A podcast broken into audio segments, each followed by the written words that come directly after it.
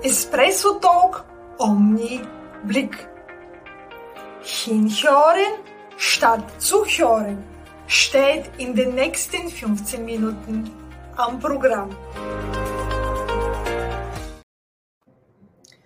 Für jedes Unternehmen ist es wichtig, schnell und bedacht zu agieren, wenn es um Veränderungen geht.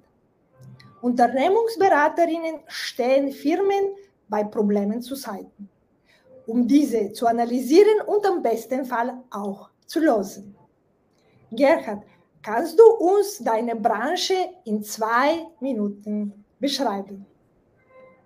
Ja, hallo allerseits. Ähm, danke Margarita für die Einladung. Ich freue mich, dass ich heute dabei sein darf. In zwei Minuten eine ganze Branche zu erklären, ist relativ schwierig, aber möglich.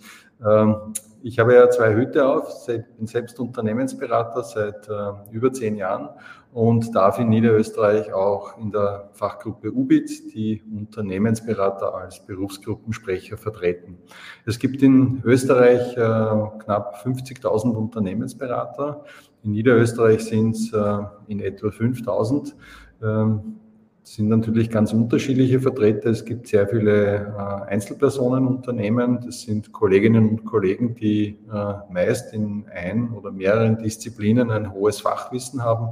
Und daneben gibt es natürlich auch Netzwerke, Kooperationen und äh, die großen Beratungshäuser, die Big Four oder die Namen, glaube ich, sind bekannt.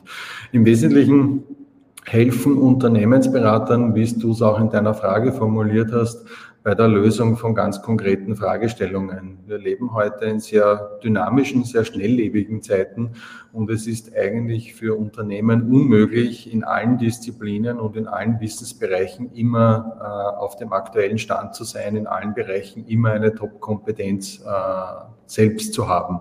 Und immer dann, äh, wenn das nicht der Fall ist, dann ist ein guter Zeitpunkt, äh, einfach nach außen zu schauen, wo gibt es tatsächlich äh, Unternehmensberater, die bezogen auf eine ganz konkrete Fragestellung, auf einen ganz konkreten Wissensbereich einerseits theoretisches Know-how haben, aber vor allem natürlich auch praktisches Know-how, um diese Fragestellung gemeinsam mit dem Unternehmen und Vertretern äh, des Unternehmens äh, schnell und effizient zu lösen. Und das letztendlich ist die Kernaufgabe von Unternehmensberatern. Und du hast, äh, du kennst deine Branche sehr gut und äh, wenn du mit deiner Erfahrung denkst, was für einen Gegenstand kann diese gesamte Branche repräsentieren? Mhm. Äh, du hast mir die Fragen teilweise vorher äh, zur Vorbereitung geschickt und äh, ich habe tatsächlich etwas länger nachgedacht über diese Frage. Es ist gar nicht so einfach, einen Gegenstand zu finden. Aber mir sind dann zwei Gegenstände eingefallen, ähm, wo ich glaube, dass die durchaus für unsere Branche stehen können.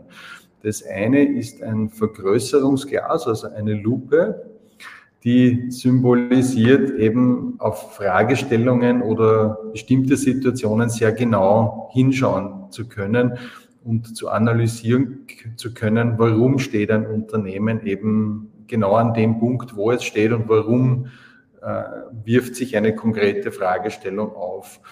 Und das zweite ist so ein Mehrzweckwerkzeug, ein Schweizer Taschenmesser, wo du quasi halt verschiedene Kompetenzen und verschiedene Werkzeuge mitbringst in diese Situation und mit Hilfe dieser Werkzeuge gemeinsam mit dem Kunden eben eine Lösung äh, bauen zu können, entwickeln zu können und auch dann umsetzen zu können.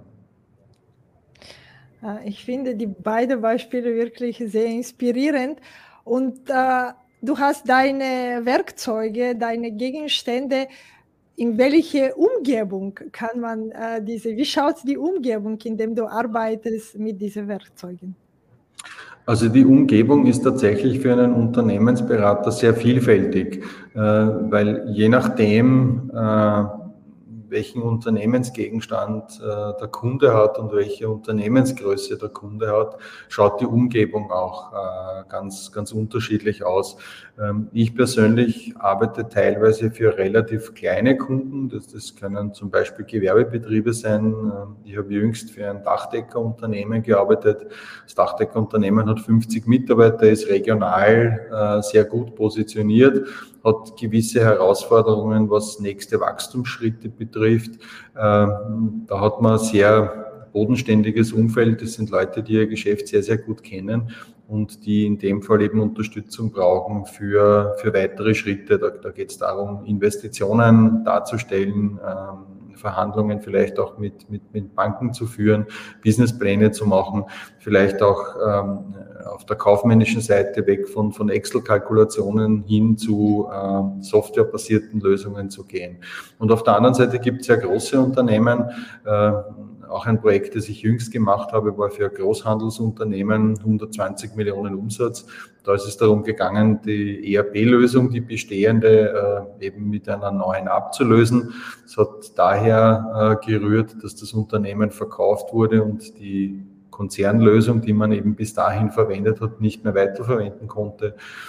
Und man ist dann relativ rasch draufgekommen, es wird nicht nur mit der Ablöse des ERP-Systems äh, getan sein, sondern man hat da sehr stark natürlich auch Logistik und, und Warenströme äh, zu organisieren. Und wir haben dann acht weitere Systeme äh, eben abgelöst. Und als Berater war ich dort mit einem Kollegen verantwortlich, das ganze Programm eben zu leiten und zu führen und, und alle internen und externen Ressourcen zu koordinieren, so dass das zu einem fixen Zeitpunkt dann auch umgesetzt wird weil beim ERP-System halt auch immer das Thema äh, Buchhaltung, Finanzthemen dabei sind und, und das muss einfach zu einem gewissen Stichtag äh, wieder funktionieren. Also eine sehr, sehr vielfältige Umgebung. Aber das finde ich auch das Interessante äh, an der Tätigkeit eines Unternehmensberater, dass man die Möglichkeit hat, in viele Unternehmen hineinzublicken und eben unterschiedliche Situationen äh, zu kennen oder kennenzulernen und daraus dann aber schon natürlich auch das praktische Know-how mitzunehmen und wiederum auf neue Situationen auch anwenden zu können. Äh, und du hast gesagt, auch softwarebasiertes und äh, Transformationsprozesse in einem Unternehmen was heißt für dich Digitalisierung oder was heißt für diese Automatisierung, Digitalisierung, digitale Transformation? Oder okay, da sind viele Fragen auf einmal. Vielleicht fangen wir wirklich. Was heißt für dich dieses Veränderung basiert auf digitale Basis? Mhm. Also ich würde gern zwei Begriffe eben da rausgreifen. Das eine ist dieses Thema Veränderung oder Transformation und das zweite ist dieses Digitale. Ähm, also wir erleben das, glaube ich, alle sehr intensiv persönlich, aber natürlich auch im beruflichen Umfeld. Wir leben in, in, in permanenten Veränderungssituationen. Gerade in der jüngeren Vergangenheit durch dieses Auftreten unterschiedlicher Krisen von Covid angefangen bis hin zum Ukraine-Konflikt, der furchtbar ist, aber Inflation und äh, also da kann man jetzt wahrscheinlich noch minutenlang aufzählen, welche Krisen es gibt. Das fordert uns permanent äh, das eigene Handeln und natürlich auch die Unternehmensstrategie auf diese Veränderung hin irgendwo auszurichten und äh, zu schauen, wo habe ich denn als Unternehmer oder als Entscheider in einem Unternehmen die Notwendigkeit, jetzt auch Dinge zu verändern, um, um diesen gesamten Veränderungsprozess irgendwo mitmachen äh, zu können. Also das ist eigentlich eine, eine permanente Herausforderung und das hat, glaube ich, auch sehr viel mit, mit Mindset zu tun und mit, mit Aufmerksamkeit und mit Achtsamkeit. Also das eine ist quasi die Organisation so auszurichten, dass diese Aufmerksamkeit und Achtsamkeit auf diese Veränderungsprozesse äh, gegeben ist. Und dann brauche ich natürlich Möglichkeiten, auf diese Veränderung zu reagieren. Und ich glaube, dass da Digitalisierung ein, ein, ein wirklich gutes Hilfsmittel sein kann, um auf diese Veränderung zu reagieren, weil um auf Veränderung reagieren zu können, brauche ich einen, einen klaren Blick auf die Situation. Also ich brauche Informationen. Und Digitalisierung, wenn Digitalisierung gut eingesetzt ist, liefert eben die Basis für diese Informationen. Also da geht es um Daten und in weiterer Folge dann letztendlich auch um die Verarbeitung dieser Daten und ums äh, ja, äh, Gewinnen von Erkenntnissen auf Basis dieser Daten und dann vielleicht eben äh, neue Schritte zu gehen. Und auch hier kann Digitalisierung helfen, weil es eben gute Werkzeuge gibt, die eingesetzt werden können, um, um diese Veränderung tatsächlich dann anzustoßen und umzusetzen. Vielleicht Stichwort Kundenbeziehungsthemen, wo ich halt mit, mit CRM-Thematiken, mit Social-Media-Thematiken wo, es letztendlich immer um Daten geht und Digitalisierung geht, da vielleicht äh, die Beziehung zu, zu meinen Kunden, zu meinem Netzwerk für alle noch besser gestalten äh, kann. Ja. Äh, und du hast es auch, dass Digitalisierung auch eine Art Werkzeug, äh, wenn ich es, äh, die wir es nutzen können. Und du hast schon angesprochen, die Kundenbeziehungen. Deswegen, welche Berührungspunkte hast du als Unternehmensberater äh, mit der Digitalisierung? Was sind deine Hauptberührungspunkte äh, in deinen mhm. Branchen, die das meist genutzt sind?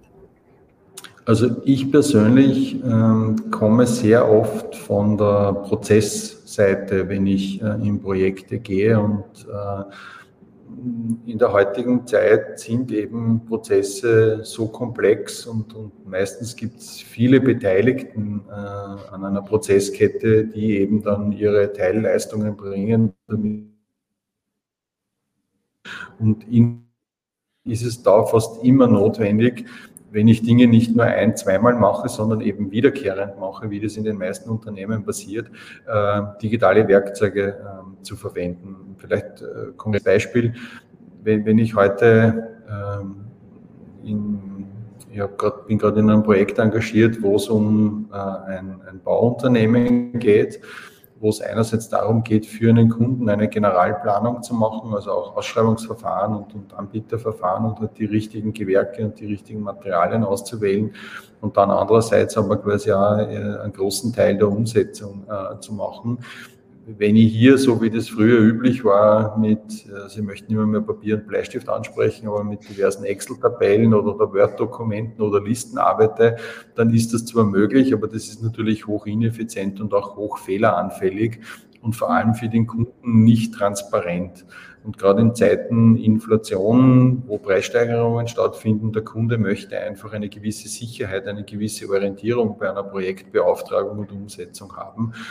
Und je besser ich es verstehe, hier zentrale Werkzeuge einzusetzen, die Informationen durch diese gesamte Prozesskette äh, darstellen können, äh, desto besser wissen die eigenen äh, Mitarbeiter Bescheid, äh, was von ihnen erwartet wird, äh, desto besser kann ich dann noch nachvollziehen, wie tatsächlich die Umsetzung äh, passiert, insbesondere auch von der Finanzperspektive, also Projektcontrolling als Stichwort. Auf der anderen Seite kann ich mit dem Kunden aber sehr unmittelbar kommunizieren, kann dem Kunden immer einen Status von seinem Projekt und den Projektfortschritten liefern und kann am Ende des Tages auch die Abrechnung äh, sehr transparent auf die konkreten Leistungsteilschritte äh, beziehen. Und wenn das idealerweise aus einem System kommt, was zugegebenermaßen bei der Einführung natürlich ein gewisser initialer Aufwand ist, aber der sich natürlich dann in der Anwendung über viele Projekte äh, mehrfach rechnet. Also das, das sind so die Berührungspunkte zu verstehen, wie schaut der Prozess aus, welche Informationen, äh, welche Daten und welche handelnden Personen gibt es in dem Prozess und diese Informationen und diese Personen dann mit Werkzeugen auszustatten, wo ich den Prozess und das Ergebnis vor allem von diesem Prozess optimal unterstützen kann. Aber wenn ich dich richtig verstehe, diese Werkzeuge quasi bieten dem Prozessoptimierung und der Prozessbegleitung plus die Kundenkommunikation äh, plus die Transparenz, was sehr wichtig jetzt ist für die Digitalisierung äh, und äh, auch quasi die Abrechnung und alles, was dazu gehört, den Prozess in einer oder die andere Form abzuschließen. Äh, kannst du vielleicht, äh, ohne Werbung zu machen, wenn, gibt es ein paar Tools, die du gut findest und mit denen du mhm. arbeitest? Kannst du die ein paar erwähnen? Mhm. Also es gibt äh, gerade im kaufmännischen Bereich mittlerweile sehr, sehr gute ERP-Lösungen, wo nicht SAP draufstehen muss. Das ist zugegebenermaßen ein sehr großes, mächtiges Werkzeug. Mhm was einen gewissen Aufwand finanziell, aber auch äh, von, den, von den Zeitressourcen bedarf. Aber es gibt hier kleine Werkzeuge, die durchaus auch eine große Verbreitung haben. Selectline ist zum Beispiel ein, ein solches Werkzeug. Ähm, der große Vorteil ist, dass es hier eben datenbankorientiert äh, quasi gearbeitet wird und ich Informationen nicht mehrfach irgendwo eingebe, sondern einmal und dann an unterschiedlichen Punkten äh, nützen kann. an einer anderen Ecke, zum Beispiel beim Thema Kundenbeziehung, äh, gibt es eine sehr gute Lösung von einem deutschen Unternehmen, Cursor CN, Cursor ebenso wie der Cursor vom, vom mhm. PC, äh, wo, wo ja sehr schnell eigentlich äh, hier in, die Verbesserung von Kundenbeziehungen gehen kann, weil viele Funktionalitäten, die eben standardmäßig in, in Kundenbeziehungen vorkommen, E-Mail-Kommunikation, Kampagnen, äh, Pipelines im, im, im, im Sinne von Vertriebssteuerung, das vorab gebildet ist und ich eigentlich nur unter Anführungszeichen meine Kundendaten dann aufbereiten und einspielen muss und hier wesentlich schneller, transparenter und effizienter auch äh, sowohl für den Kunden als natürlich auch fürs Unternehmen unterwegs sein kann. Ja, das wären zwei ganz konkrete Beispiele. Okay, na, das hört sich interessant an, das muss ich mir anschauen. Und äh, heißt es, alle diese, dadurch, dass du Deutschland und ich bin mir sicher, aber trotzdem äh, frage ich nach, äh, die sind äh, quasi datenschutzmäßig, dadurch, dass ich im EU basiert und das ist irgendwie dem Zugang dem Kunden ist es auch erleichtert, müssen sich nicht hundertmal irgendwo anmelden, äh, man gibt denen den Zugang und die können sich, ist die Umgebung leicht zu orientieren für eine Kunden? Kannst du das sozusagen, dieses Ökosystem, das was drinnen sich befindet, ist das so eigenartig, dass man neu lernen muss? Oder hat man schon so Berührungspunkte, die man sagt, aha, das kenne ich schon von irgendwo anderen? Mhm. Also ich würde gerne zwei Dinge trennen. Das eine ist das Thema Datenschutz und das andere ist das Thema Usability, also quasi Anwenderfreundlichkeit, Bedienfreundlichkeit. Ähm, das Thema Datenschutz hat aus meiner Sicht zwei Dimensionen. Das eine ist der direkte Umgang eines Unternehmens mit Kunden, aber auch Mitarbeiterdaten gibt es ja die Datenschutzgrundverordnung. Das muss natürlich vom Regelwerk grundsätzlich konform sein. Und wenn ein Kunde seine Informationen, seine Daten hergibt, muss abgeklärt sein, dass das auf Basis der Datenschutzgrundverordnung passiert. Das zweite ist quasi die ähm, Rechtskonformität des Werkzeuges selbst. Und da sind alle jetzt im europäischen äh, Markt und vor allem im deutschsprachigen Markt renommierten Anbieter grundsätzlich Datenschutzgrundverordnungskonform. Man kann das im Regelfall auch auf der Webpage äh, auffinden, in dem Datenschutzerklärungen und, und alle weiteren äh, Formalitäten, die das Thema Datenschutzgrundverordnung eben fordert, äh, erfüllt sind. Und die Werkzeuge können das auch und sind das auch. Stück weit aufpassen muss ich beim Thema Cloud. Wenn ich eine cloud-orientierte Lösung äh, verwende, sollte ich mich vergewissern, wo meine Daten liegen. Alles, was in Europa liegt, ist eigentlich Datenschutzgrundverordnungskonform. Alles, was in anderen Kontinenten äh, liegt, muss ich mir etwas genauer anschauen, ob der jeweilige Anbieter eben die europäischen Bestimmungen erfüllt. Da gibt es viele, die das tun. Da gibt es aber auch einige, die das nicht tun. Da gab es in der jüngeren Vergangenheit ja das Thema mit Google Analytics, äh, das eigentlich nicht mehr datenschutzgrundverordnungskonform ist. Und da muss ich halt permanent auch ein, ein waches Auge drauf haben oder einen externen Berater, der für mich darauf schaut und im Fall der Fälle eben reagiert. Das zum Thema Datenschutz. Äh, zum Thema Anwenderfreundlichkeit. Äh, natürlich, äh, man muss schon sagen, aufgrund dessen, dass in diesen Systemen sehr viele Informationen sind, haben diese Systeme natürlich eine gewisse Komplexität und diese Komplexität spiegelt sich auch in der Darstellung dieser Informationen wieder. Aber es gibt zwei ähm, Hilfsmöglichkeiten, die das erleichtern. Das eine ist, die meisten Systeme sind äh, Windows-orientiert aufgebaut, also vom Look and Feel. Mhm. Wenn ich mich in der Microsoft Windows-Welt-Umgebung äh, zurechtfinde, finde ich mich im Regelfall auch mit diesen Systemen relativ gut zurecht. Und mittlerweile sind diese Systeme ja so anpassbar, dass sich quasi jeder User oder zumindest vordefinierte Userrollen, jetzt zum Beispiel Vertriebsinnendienst, Vertriebsaußendienst, äh, gewisse Ansichten zusammenstellen können, wo eben in einer reduzierten Form nur noch die Informationen dargestellt werden, die diese jeweilige Rolle oder äh, der jeweilige Anwender braucht und so auch die Möglichkeit einer raschen Orientierung und quasi auch eines raschen Arbeitens bei den täglichen äh, Anwendungen sehr gut gegeben ist. Okay, ja, das ist Usability finde ich ist sehr wichtig, weil die Kunden sind zumindest nicht immer freundlich, immer etwas Neues zu lernen. Äh, und, und, der Kunde vergleicht es ja nicht nur jetzt mit der Anforderung für diese eine Lösung, sondern der vergleicht es im Kopf ja mit äh, Lösungen, die er anderwertig kennt, die sehr gut sind. Und sie muss quasi schon links und rechts schauen, was wird dem Kunden heute angeboten, damit ich da ein zumindest zufriedenstellendes Ergebnis erreiche, wenn er ein, ein, ein bestmögliches. Ja. Und meine letzte Frage, wenn du das alles, was du bis jetzt gesagt hast über deine Branche, nur in drei Hashtag reduzieren sollst, was höre ich von dir? Äh, also das eine ist Vertrauen. Als Berater ist es ganz wichtig, äh, mit dem jeweiligen Kunden eine vertrauensvolle ähm, Beziehung aufzubauen das passiert einerseits natürlich auf Augenhöhe und andererseits auf Basis von Wertschätzung, weil nur dann wird äh, auf Kundenseite eine äh, entsprechende Offenheit gegeben sein, um tatsächlich Veränderungen herbeiführen zu können und Projekte umsetzen zu können. Das zweite ist Kompetenz. Ich muss natürlich als Berater äh, wissen, wovon ich spreche heißt wirklich Detailwissen zu haben und dieses Detailwissen auch äh, in, in, unterschiedlichen Situationen äh, anwenden zu können. Und das Dritte ist äh, Kommunikation.